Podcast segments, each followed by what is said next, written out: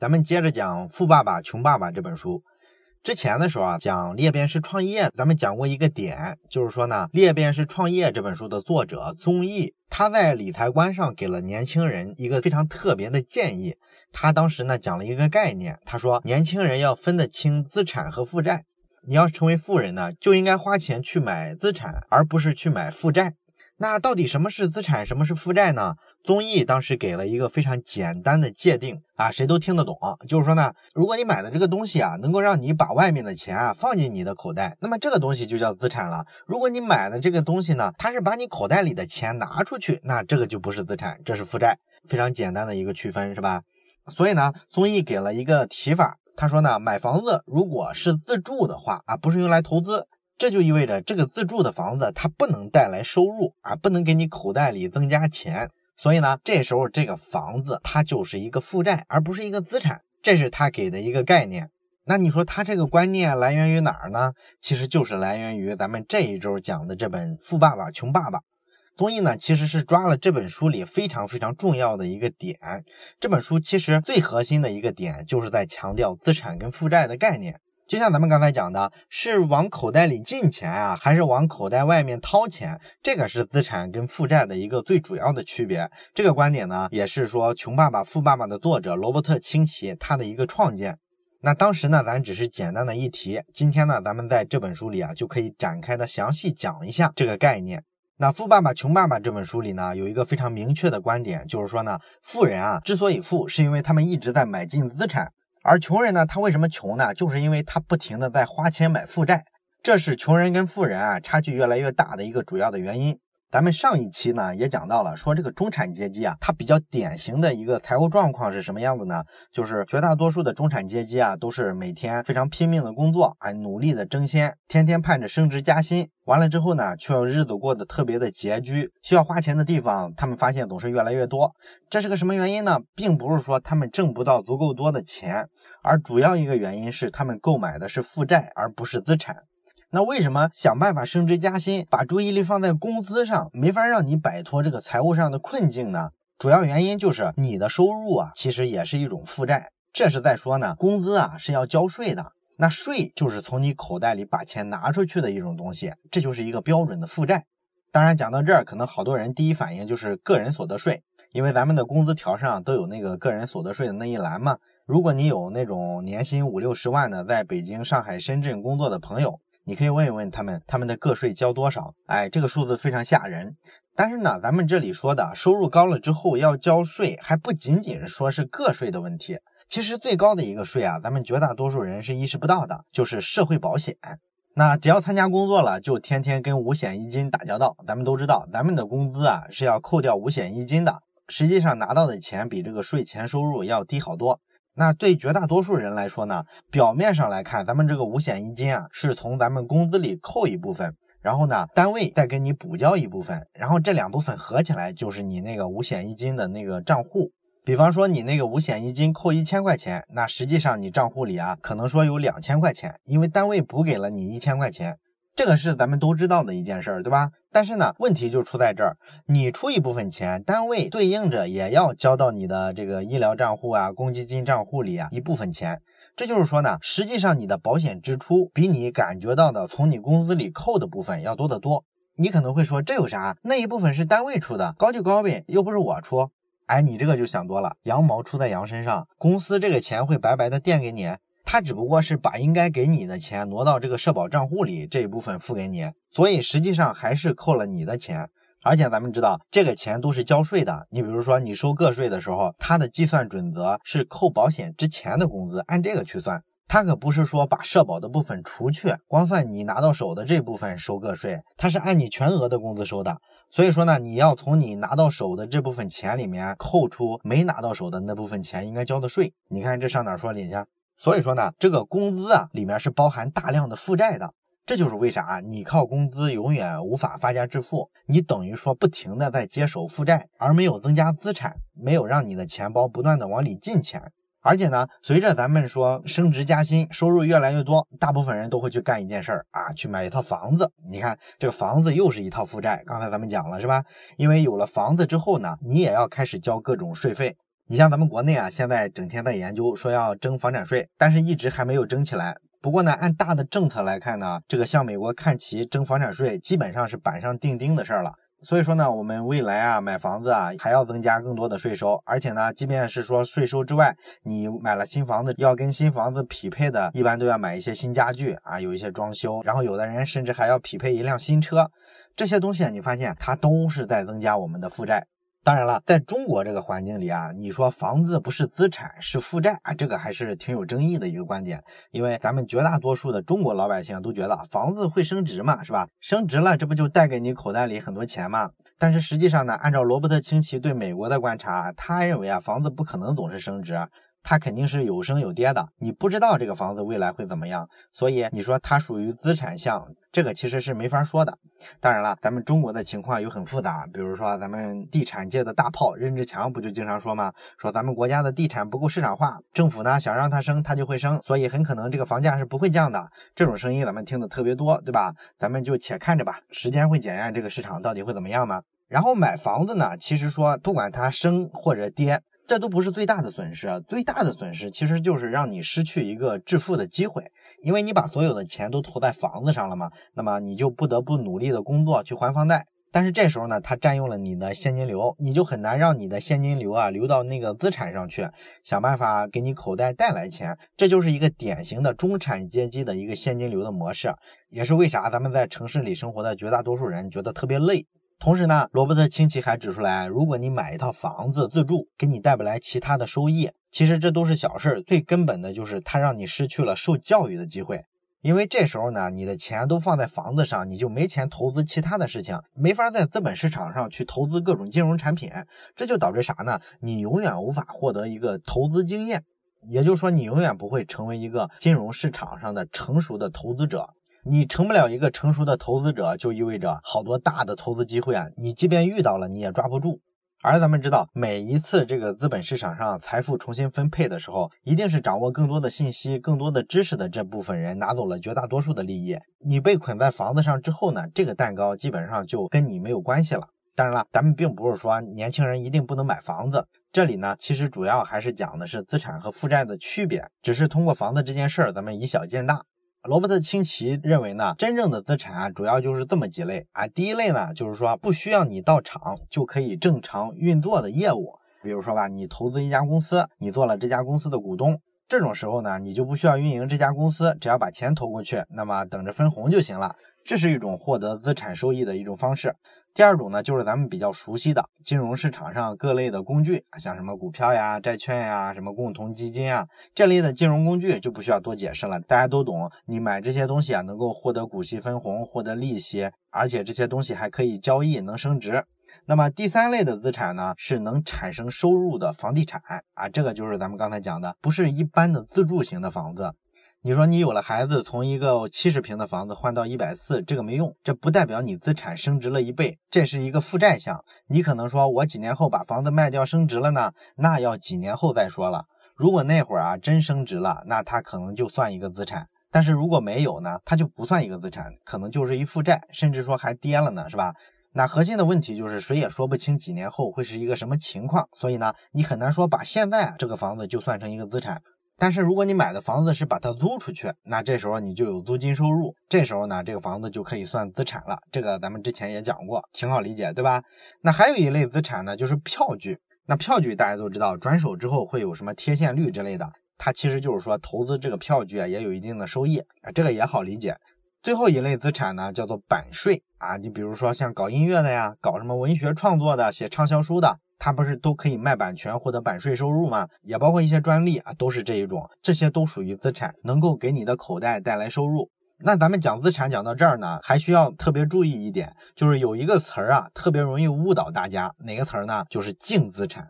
这个呢是按照一般的会计准则来说啊，人们往往会把一些东西啊记为它的这个净资产。这些东西就包括你手头持有的很多特别贵重的物品，比如什么高尔夫的球杆呀，什么艺术藏品呀，也包括一些什么高档的手表、汽车。在会计上来说呢，这些都属于一个人的净资产。这就是说呢，如果你把一些地下室仓库里的东西啊拿出来，让银行评估一下，它是可以认为这个东西值钱的。你是有可能拿这些东西做一个资产评估，然后去银行贷款的。但是这个会计学上的净资产的算法有什么问题呢？就是当你陷入财务困境的时候啊，如果你为了获得足够多的资金，想把这些资产卖掉，这时候你就会发现这些资产的实际价值啊，比他们在会计学上做一个资产负债表里的那些数字啊，要通常来说低得多得多。也就是说，你真要变现的时候，往往是卖不上价去的。虽然它在资产负债表里啊体现的很有价值。而且呢，你卖掉这些资产的过程中得到的收益啊，有时候还是要交税的，政府要再拿走一块。所以呢，如果你理解了净资产的概念的话，你就会发现，你这个会计上评估出来的资产负债表是一个虚高的数据。那基于这一点呢，罗伯特清崎特别反对大家去买入这个净资产的东西，比如说车子。哎，你买一房子还好是吧？房子毕竟有可能升值嘛。你买车绝对是贬值的。所以说，汽车并不是真正意义上的资产。但是呢，比较可悲的就是，你发现一个人要从银行贷款的时候，他可以把这车抵押给银行，然后能得到一大笔贷款。银行的这个客户经理呢，他就会认为这个车是一个大额的资产。这就是说呢，会计学上的这些算法、这些概念，跟实际的理财的概念是有区别的。实际生活中呢，让你财务上捉襟见肘的主要原因啊，往往就是这些所谓的净资产，因为他们会吞噬你的现金流。你想想，你每年养车要花多少钱？这还不算各种税费、油耗、保险，这基本就是个无底洞。何况说还有每年的折旧。那罗伯特清崎的所有理财观念里特别重视的一点，就是你要维持一个现金流的不错的状态。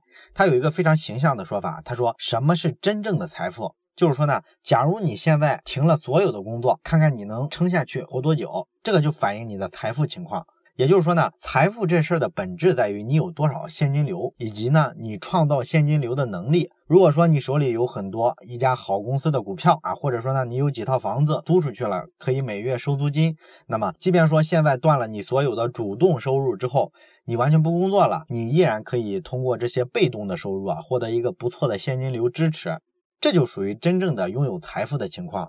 而有些人呢，他手里可能有若干套房子，家里还有几辆车，但是他没有多少现金流，这个就是会计上认为的他净资产很多，但是实际上他的资产状况并没有他会计报表上显示的那么好，这一点非常有意思。然后咱们比较详细的了解了资产的概念之后呢，你说投资资产是不是要看时机呢？确实是。罗伯特清崎在这里特别点出一点：你去买入资产的时候啊，一定要选择经济形势比较差的时候做这个投资。哎，为什么会是这样呢？这里边呢有一个道理哈，咱们简单讲一下。啊，这两年呢，你看这个互联网行业有一个说法叫做“资本寒冬”啊，大概是从一五年底一直蔓延到今年。号称呢，资本都收紧了，对于创业者呢，不是一个好消息。其实呢，对于想干好事的小的创业公司来说，现在的这个资本寒冬的大环境，就是一个千载难逢的好机会。为啥呢？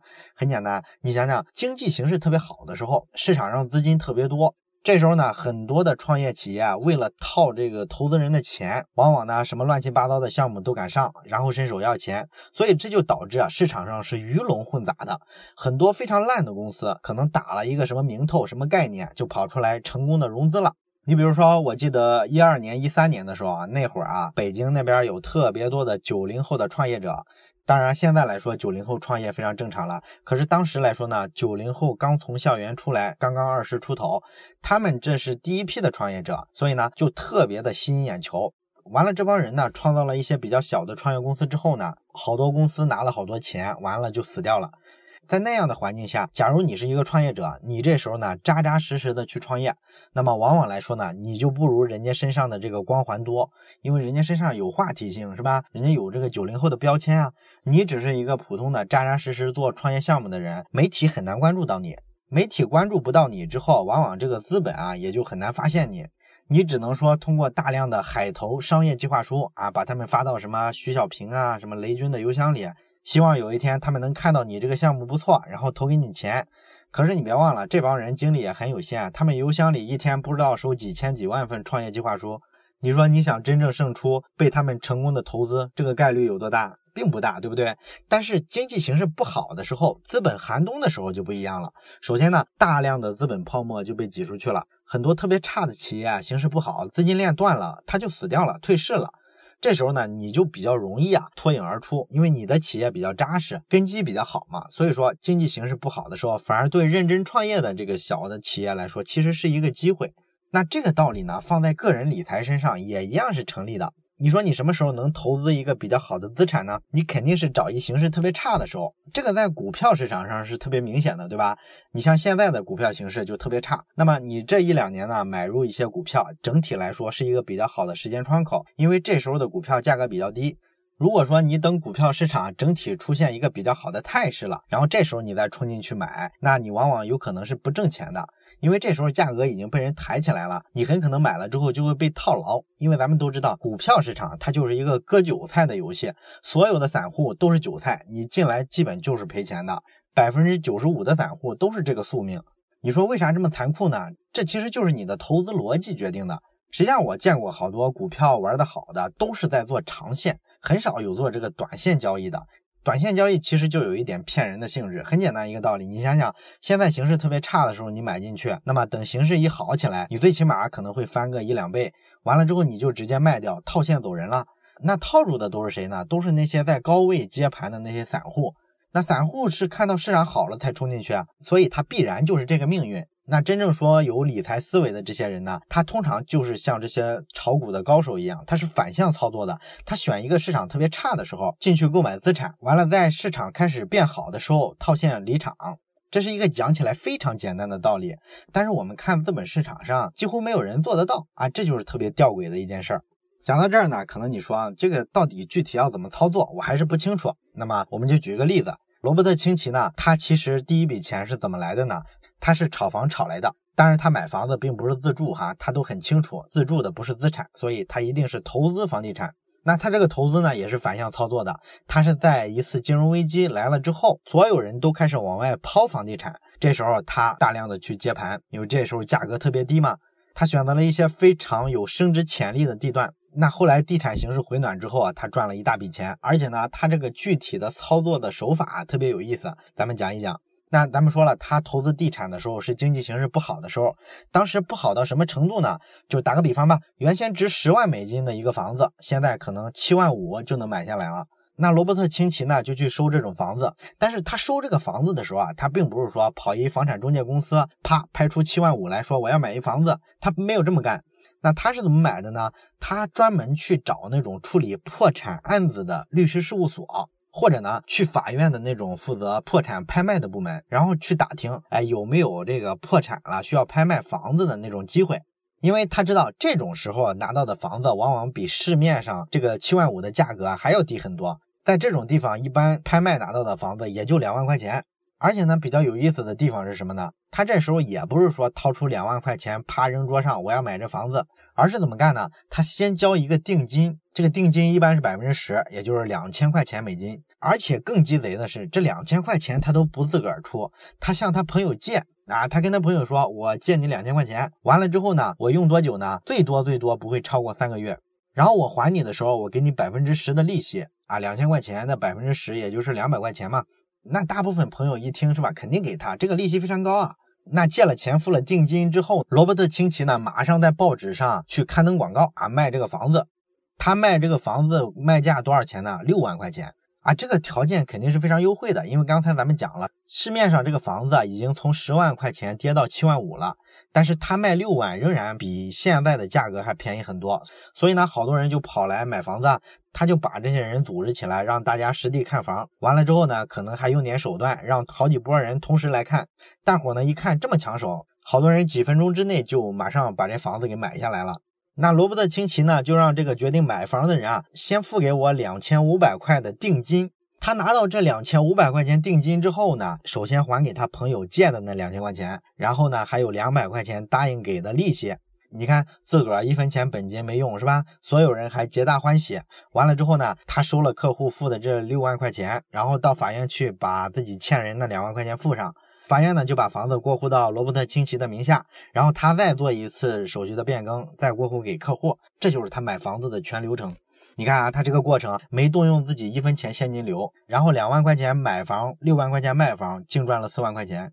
而且呢，更奇葩的事儿是在后面，他赚了这四万块钱之后啊，他不是说把这个差价赚到的钱啊存到银行里，然后吃利息，他不这么干，他怎么干呢？他净赚了这四万块钱之后，他让这个买房子的人啊不要给他现金啊，这四万块钱给他开成承兑汇票啊。这个承兑汇票呢，咱们搞金融的可能比较熟悉哈。那简单一说吧，它其实就有一点像什么呢？像一个要远期支付的一个支票啊，就是说呢，这个钱啊，我不是说马上要拿到。一般呢，承兑汇票会有一个期限，他要求人家这个买房子的人啊，给他开的这个承兑汇票要开成三十年的期限。这笔钱呢，我罗伯特清崎要三十年之后才能取出来。哎，你说他为啥这么干嘛？人不都是希望手头有现金流吗？这就是罗伯特清崎特别贼的地方。他很清楚啊，你美国的这个税收这么贵，是吧？一旦说我把这个卖房子挣的这四万块钱打到自己账上，那政府马上就会给我收税啊。这是交易获利嘛，是百分之百要收税的。所以呢，他要求这个客户啊，给他打成承兑汇票，而且呢，这个承兑汇票是三十年期，是吧？三十年之后才能拿到。那这一拖延，就等于说把给政府交税的时间拖到了三十年之后。这三十年之内呢，只要我不把这个承兑汇票取现，那政府的这个税他就收不着我的。而且还有一个好处啊，这个承兑汇票毕竟是未来你要支出的一大笔钱嘛。这其实就等于说，这笔钱呢要在银行的账上趴三十年啊，有点像存款了。所以银行啊是要付给罗伯特清崎利息的，而且呢，承兑汇票的利息呢，通常是比普通的存款利息要高不少的。那据罗伯特清崎介绍呢，他那个年代啊，这种承兑汇票的利率啊，当时居然有百分之十啊，这个照今天看其实非常高了。那他当时呢，总共做了六笔这样的房地产生意，那六笔下来，他总共赚了多少差价呢？赚了十九万美元。哎，所以呢，他拿着这十九万美元全部开成承兑汇票，完了这个百分之十的利息，哎，每年就是一点九万美元。他每年什么都不干，就有这么个利息收入。然后这个利息收入就是他所谓的资产了，因为这是标准的往你口袋里进的钱，对吧？这就不是负债了。所以他把这个钱啊拿去花了，比如说支付他车辆的这个汽油费啊，什么出差用啊，或者买保险用啊，等等等等，把这些钱全部消费用掉了。那你说他拿这个承兑汇票的利息啊，去支付他这些花销，跟他把十九万炒房的这个收益啊，直接取出来来支付这些消费开支，这两种做法有啥区别呢？这区别大了。你想想，咱们前面说了，他只要把这个炒房的差价取出来，那政府马上就要收税了。这时候他再去支付这些乱七八糟的开销，就等于说他是拿一个税后的收入去支付这些东西。而如果说他拿这个利息去付这些成本开支的话，他就相当于说拿的是一个税前收入在付这些开支，所以啊，这个是不一样的，明显啊，这样是更省成本的。所以你看，罗伯特清崎这个人很有意思吧？他掌握很多类型的知识，就是咱们上一期说的，你不能只掌握一个专业的知识，你要把各种知识串联起来，你才能够把这个理财这件事儿玩的转。你看它这里面考虑的因素多复杂，要考虑税收，要考虑市场，要考虑这个现金流的问题，是吧？他连定金都不付，用他朋友的钱，这样节省了自己的现金流，自己的那个现金呢，就可以再去干其他的事儿，投资其他的项目啊，继续的钱生钱。你看，整个咱们看起来这是一个特别鸡贼的人，对吧？啊，但是呢，这个例子就整体反映了罗伯特清崎自己所讲的这套理论。它是一个非常典型的把钱用在买资产上，而不是说去买负债啊这么一个做法。那么最后呢，咱们再稍微讲一点负债吧。咱们讲了挺多的资产了啊。那么咱们知道，只要不能给你带来收入的，就算负债了。这里咱们单独讲一种，就是讲一讲这个奢侈品消费。咱们知道，如果你的收入啊现金流增加的时候啊，你往往消费欲望也被刺激起来，你很愿意去买一点奢侈品。那么，在奢侈品购买这件事上，穷人跟富人最重要的一点区别是什么呢？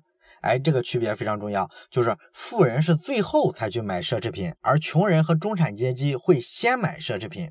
哎，这什么意思呢？比如说大房子、珠宝、什么皮衣、宝石、游艇啊之类的，这都是奢侈品。那中产阶级和穷人只要有了钱，就想方设法想去买这些东西，这会让他们看上去特别富有。这其实是满足一个比较虚荣的心态，对吧？但实际上，这时候就往往陷入到负债的陷阱里面了。因为对于富人来说，他往往是拿到钱之后，第一反应是去购买一些资产，让钱继续生钱。那未来这些所有的资产都生出巨大的利益来之后，他们再拿这个钱去购买奢侈品。而穷人和中产阶级呢，他们会拿自己的血汗钱和本来应该留给后代的财产去购买奢侈品。所以这两种人是彻底不一样的。那罗伯特清崎也举了一个自己的例子，他说他妻子啊买了一辆奔驰的这个汽车啊，这是比较奢侈的品牌了吗？但是他妻子并不是说非常努力的去工作，去做好几份工作，做兼职，获得了更多的收入，然后来买这辆汽车的啊，这是中产阶级和穷人的做法。